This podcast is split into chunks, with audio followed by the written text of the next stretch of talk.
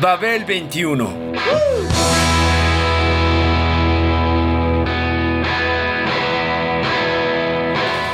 El rock de hoy.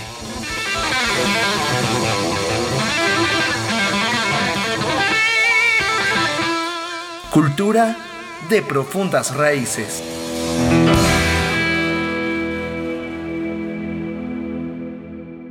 Ellas, al igual que ellos, ya hacían rock and roll antes de que éste existiera, porque anteriormente se llamaba Rhythm and Blues y lo interpretaban los artistas negros, una forma musical que preludiaba un futuro insospechado, intenso e incandescente.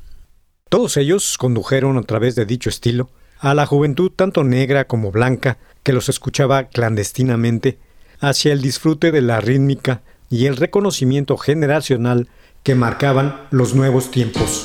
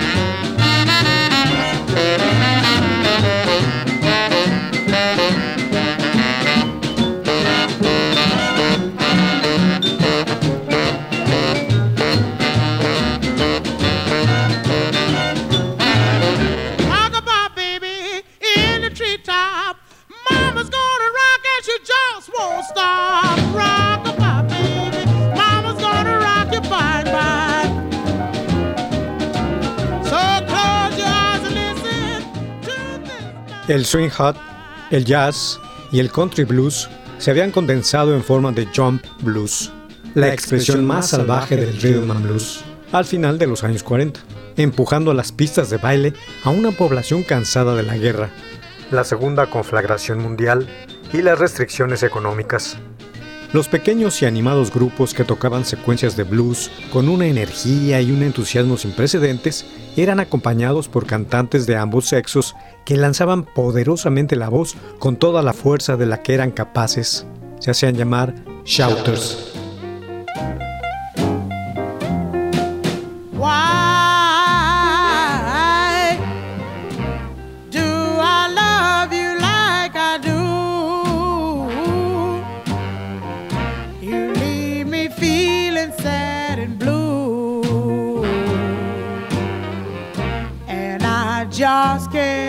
Help myself.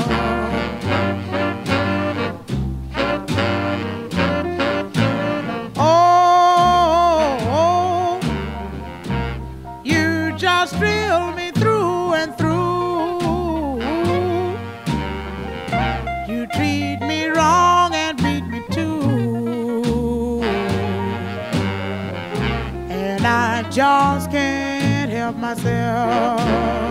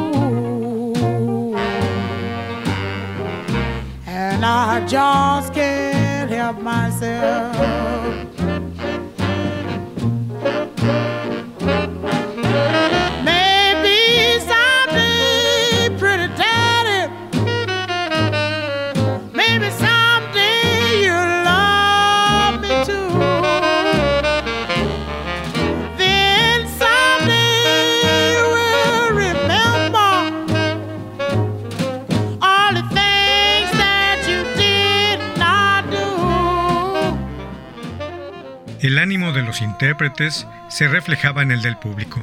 Los saxofones tenor graznaban y chillaban, los pianos ejercían un papel percusivo y las guitarras eléctricas vibraban y punteaban.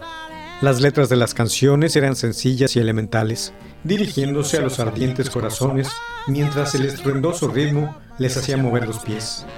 Al aumentar la popularidad de esta música y la exigencia a que se difundiera por la radio, atrajo a hordas de imitadores y admiradores blancos. En pocos años, el jump blues cambió el rumbo de la música popular en los Estados Unidos, aunque para entonces ya se le denominaba rock and roll.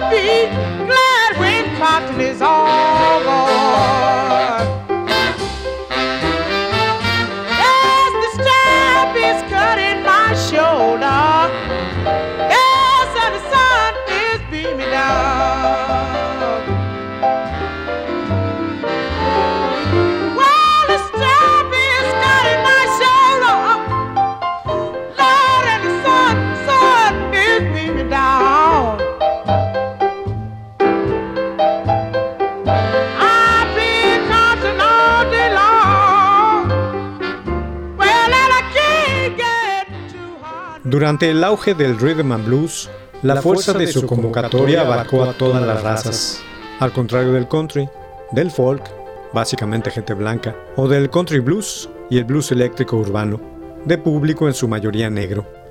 Fue capaz de llenar los salones de baile con cientos de fans eufóricos que vieron en su sesión a grandes intérpretes masculinos, Louis Prima, Roy Brown, Little Richard, etc pero igualmente a las intérpretes femeninas que harían historia y señalarían el inicio del paso de la mujer en tal ámbito musical, como Big Mama Thornton, por ejemplo.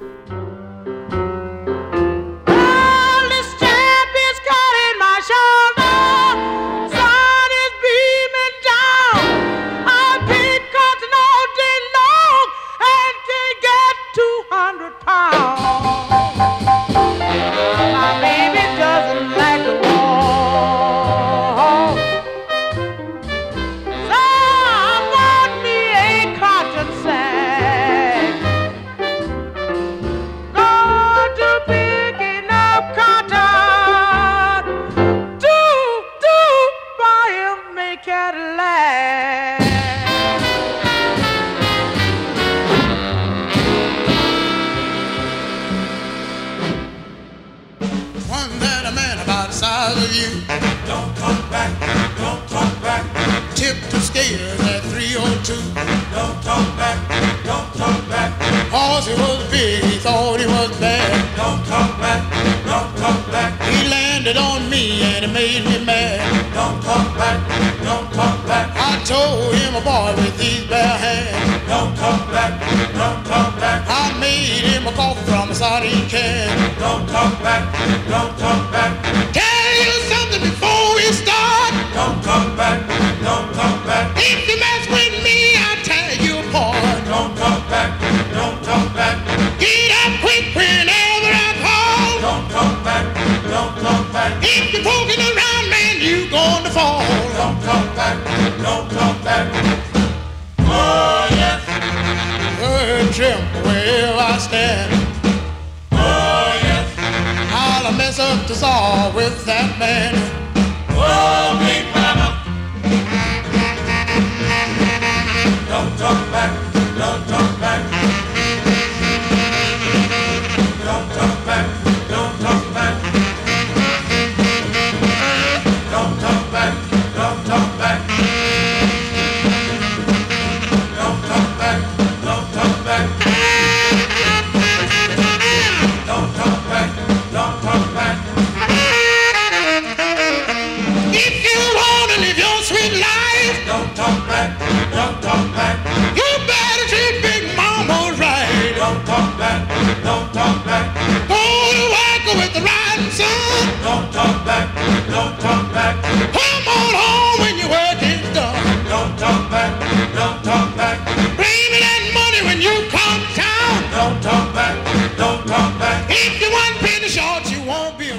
A Vinnie Willie Mae Thornton nadie le enseñó algo. Todo lo que supo lo aprendió por instinto y sin guía, al igual que un animal silvestre. Porque aunque haya nacido como la sexta hija de un pastor religioso y una madre ama de casa, no se libró nunca de su origen y tampoco se lo permitieron. Nació en Alabama en 1926. Era un punto rural, sucio, miserable y racista. Por lo tanto, hablar de educación familiar o escolar era ridículo. Fue bautizada en la iglesia bautista de la que su padre era representante. Los miembros de su familia tenían que trabajar en el campo como todos los negros de aquella zona y se imaginaba que del mundo.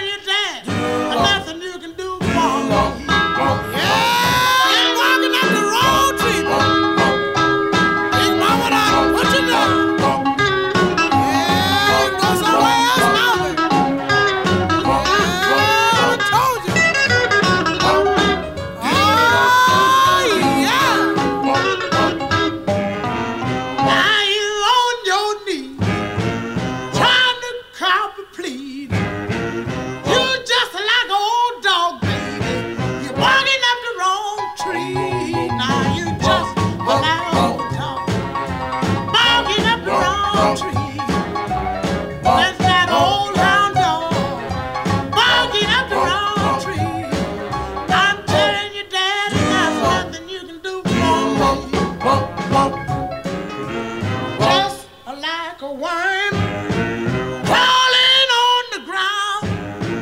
Keep on crawling, Daddy. Big Mama done put you down. Now you just like a Así que junto con sus hermanos pasó la infancia levantando cosechas y esperando con ansias a los artistas que de vez en cuando pasaba por ahí para divertirlos un rato. Se llamaban minstrel shows. Minstrel shows. A ella le gustaba mucho verlos. El contenido de esos espectáculos de cantantes, bailarines y actores de raza negra y blanca eran muy parecidos por aquellos años, con la diferencia de que los representados por los negros eran reales en su color, mientras que en los de los actores blancos ellos se pintaban la cara de negro. Vaya ironía, ¿verdad? Los números representados por todos escenificaban momentos de la vida cotidiana de los negros, generalmente situaciones vividas en las plantaciones e ilustradas con canciones llamadas spirituals.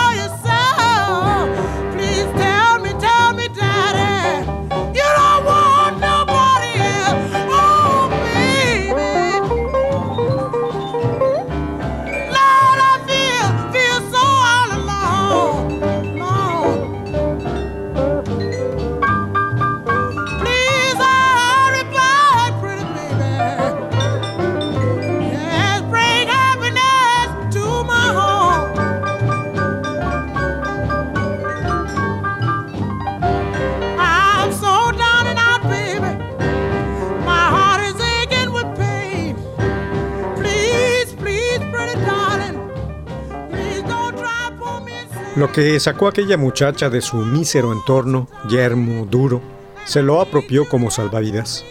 De muy pequeña, veía a uno de sus hermanos mayores tocar la armónica.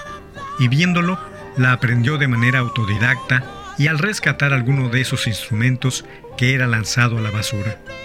En cuanto tuvo edad, fue enviada a trabajar a la población cercana para ganar unos centavos más. Lo hizo limpiando escupideras en un bar de una localidad cercana. Ahí, entre la rudeza y la violencia cotidiana, aprendió a tocar la batería viendo al grupo que ambientaba el lugar. El canto también lo practicaba para sí mientras hacía el trabajo.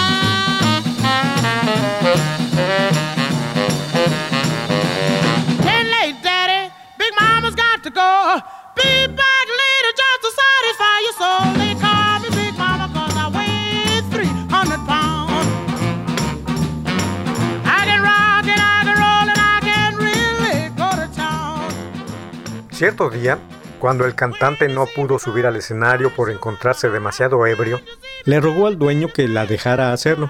Este no le hizo el menor caso. Así que para llamar su atención, comenzó a cantar una extraña y rugosa canción sobre una mujer que había sido abandonada por su hombre. Ahí jamás se había oído canto alguno con ese poder, esa rítmica y esa temática tratada de aquel modo, por lo que llamó profundamente la atención. De hecho, los asistentes al tugurio estaban impactados.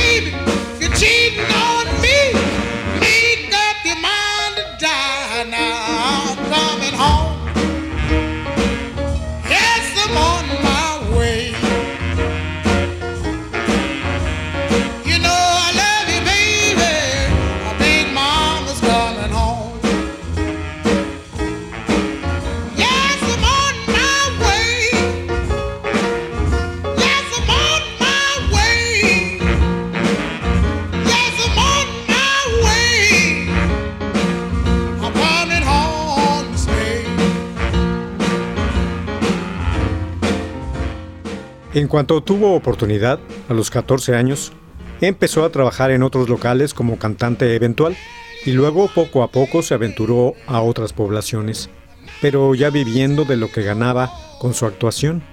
A partir de ahí, encontró su camino y su forma de sobrevivir. Se unió a diversas agrupaciones antes de llegar a ser parte de la banda de Johnny Otis. Mostró todas sus aptitudes instrumentales y vocales. Su complexión, alta y gruesa, pesaba más de 100 kilos, le había valido el sobrenombre de Big Mama desde niña. Su voz no desentonaba con el paisaje de aquella comunidad en la que había crecido. Era áspera como un estropajo de aluminio, demasiado impactante para la gente, dijeron quienes la conocían.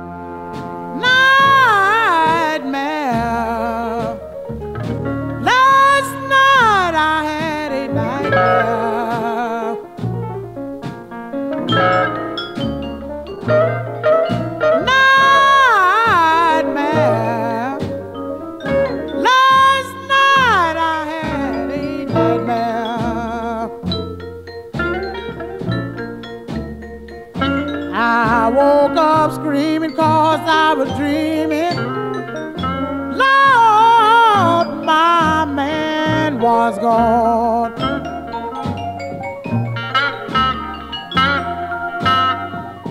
Crying. I just can't stop my crying.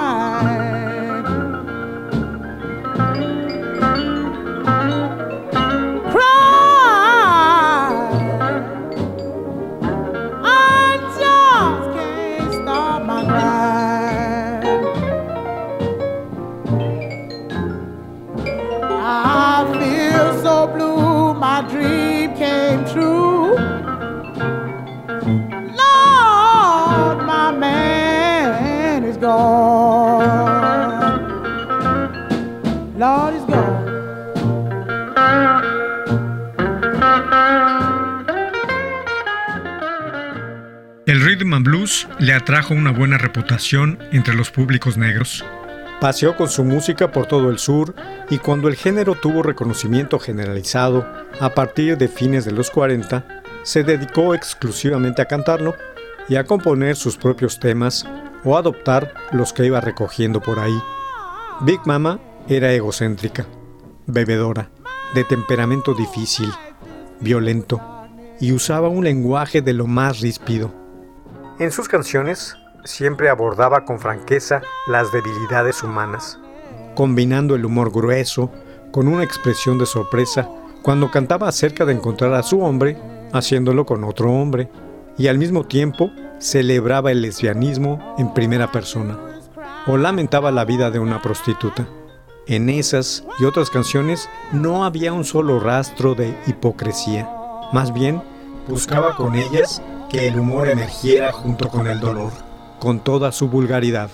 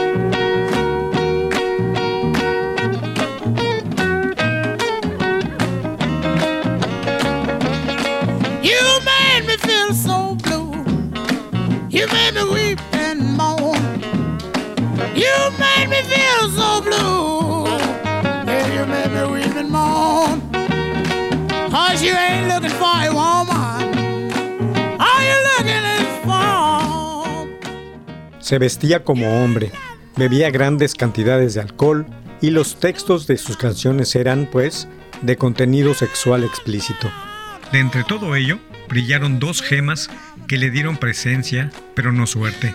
La primera, Hound Dog, un tema de Lieber y Stoller que grabó en 1952, la cual era su estandarte hasta que Elvis Presley la anexó a su repertorio en 1956 y su interpretación pasó a segundo plano. Y la otra, Ball and Chain, de su autoría, y de la que solo se recuerda la versión de Janis Joplin de 1967. Sin embargo, quedan los rescoldos de su voz, de su solidez escénica, de la inestabilidad de su carrera, su falta de suerte y los rumores sobre su vida. Murió sola, arruinada y dipsómana de un ataque al corazón en Los Ángeles en 1984.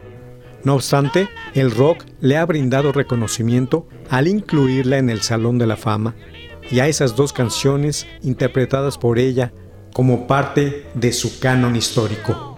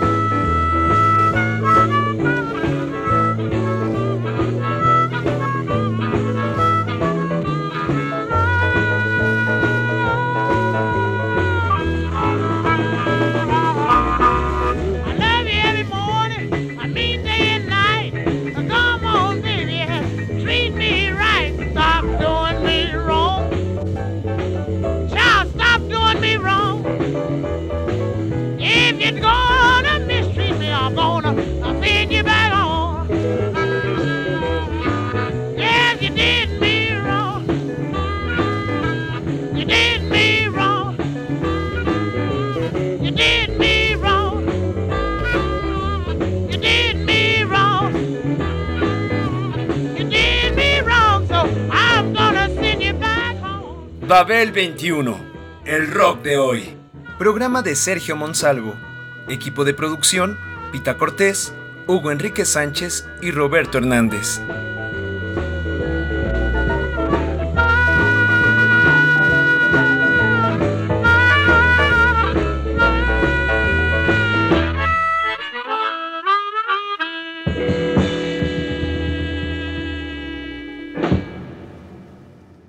Radio Educación